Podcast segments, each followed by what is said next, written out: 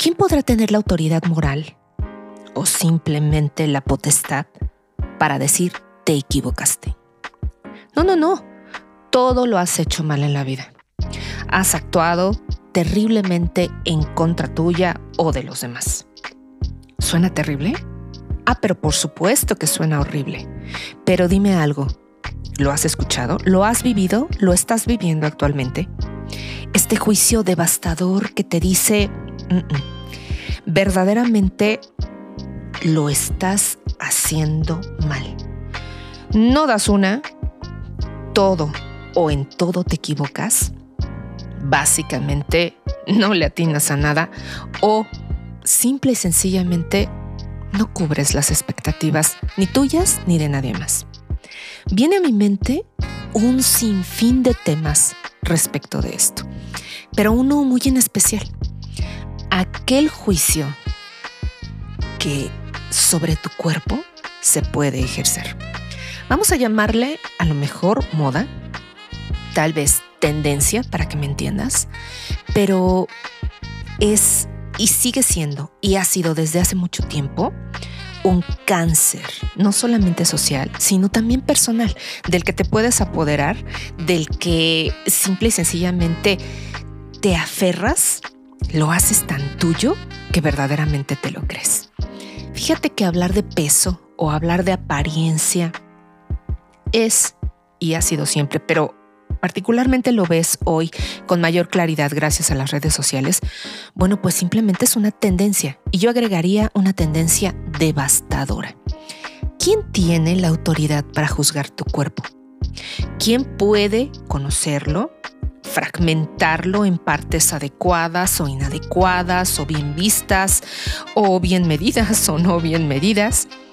¿Quién tiene esa valía incluso humana, para poder hablar de algo que completamente desconoce. Pero lo más importante es por qué lo permitimos. Si somos las únicas personas que conocemos perfectamente bien nuestro cuerpo, que sabemos quiénes somos, cómo funciona, que le duele, que le lastima, que le agrada, que le queda, que no le queda, que necesita, que le apetece, etcétera créeme, visto desde esta perspectiva, es eh, mucho más fuerte que un hashtag. Absolutamente intimidatorio, ¿no lo crees? Vaya, una tendencia actual no tiene este peso tan enorme y tan depresivo en cualquier persona o en un grupo de personas como esto que te acabo de decir. Pero es que, ¿por qué lo permitimos? ¿Por qué lo hacemos? Vaya, simple y sencillamente ¿por qué no aceptamos que no somos perfectos o si lo somos, no queremos ni siquiera verlo? Vamos a hablar de la no perfección, ¿te parece? No, no eres perfecta. Ok, ¿así te visualizas? ¿Así te has visto y has crecido, te has desarrollado durante toda tu vida? Con esta idea de no, no soy perfecta, adelante. ¿Por qué tendrías que justificar que sí lo eres o que tienes que serlo? Para ti es una forma de vida, es una ideología que te ha sostenido, te ha mantenido y además te ha impulsado. Adelante, es tuya. Es simplemente el resultado de tus experiencias, de tus vivencias, de tu forma de ser, de tu esencia, de lo que a ti te acomoda, de cómo te agrada vivir. Simple y sencillamente crees y avanzas diciéndote, no soy perfecta. Pero reitero, ¿quién podría acercarse a ti y con qué autoridad para decirte, no, debes de serlo, tienes que serlo? ¡Wow! Suena irracional incluso. Ahora bien, hablemos de la perfección. Eres perfecta o tienes que ser perfecta. Ah, este es un peso increíble. Tienes que ser perfecta. ¿Con base en qué? ¿En comparación con quién? ¿Para qué? ¿Para quién? Porque mi cuerpo no es perfecto. ¿Quién lo dice? ¿Quién lo juzga? Eh, ¿Una tendencia, una moda, eh, un video, eh, una red social, un grupo, un cúmulo de personas, mi familia, las personas cercanas, etcétera? No, no, no, no. Estamos hablando de algo verdaderamente profundo equivocarnos, equivocarnos con nosotros mismos, con nuestro cuerpo, es simple y sencillamente nuestro asunto. ¿Cuántas veces has hecho, por ejemplo, una dieta de esas terribles, interminables, incluso sacrificadas? El resultado tal vez no fue el que esperabas, eh, o el que te prometieron, o el que la amiga te compartió. ¿Te equivocaste? ¿Sabes una cosa? Tu vida y tu cuerpo. ¿A quién afectaste? Oh, finalmente a ti. ¿Aprendiste? Seguramente sí. Tu cuerpo lo resintió. Absolutamente estoy segura de ello. ¿Qué sucede? Que la siguiente ocasión tú y tu cuerpo, tu conciencia y tu cuerpo tomarán una mejor decisión, así de simple y sencillo. ¿Qué sucede si hoy te vistes o te desvistes de forma inadecuada? Tu decisión, tu cuerpo. Tú admitirás las consecuencias de ello, nadie más. Entonces, ¿por qué de pronto somos tan juzgadas o tan juzgados? Qué fuerte. ¿Por qué no podemos equivocarnos? ¿Quién lo ha dicho? Si la vida está colmada de errores. Incluso hay quien cree firmemente que equivocándote es como aprendes.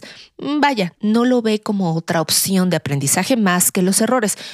Y estoy completamente de acuerdo, es su ideología y es absolutamente respetable. Esa es la herramienta que le ha funcionado. Adelante, sigue por ahí. Es que me agobia, ¿sabes? Me agobia pensar. Y tal vez pensarás, Julie está muy sensible por el trance que está pues sí, transcurriendo a través de la salud o por el encuentro tan terrible que tuvo que sufrir, como tantas y tantas personas ante la falta de salud, el dolor, etc. Sí, probablemente estoy muy sensible o muy sensitiva, pero es que esta reflexión creo que no la debíamos desde hace mucho tiempo. El decir, permítete equivocar, permítele también a tu cuerpo errar, permite por favor, retomar el camino, reflexionar, tomar una mejor decisión. ¿Erraste? No pasa absolutamente nada. ¿Estás vivo? ¿Estás viva? Tienes una nueva oportunidad para recomponer el camino, para retomar la senda. ¿Quién no lo ha hecho? Todos. Y quien te diga que no, creo que está mintiendo. Y fíjate que por eso hoy, hoy escribí estas palabras que espero con toda mi alma que te llenen y te gusten. Que cada espacio entre los poros de mi alma te llama, que cada gota de antojos que mi boca derrama te reclama, que cada nocturno lunado o vaciado en estrellas te palpa, que cada recuerdo sumado, restado o dividido te extraña.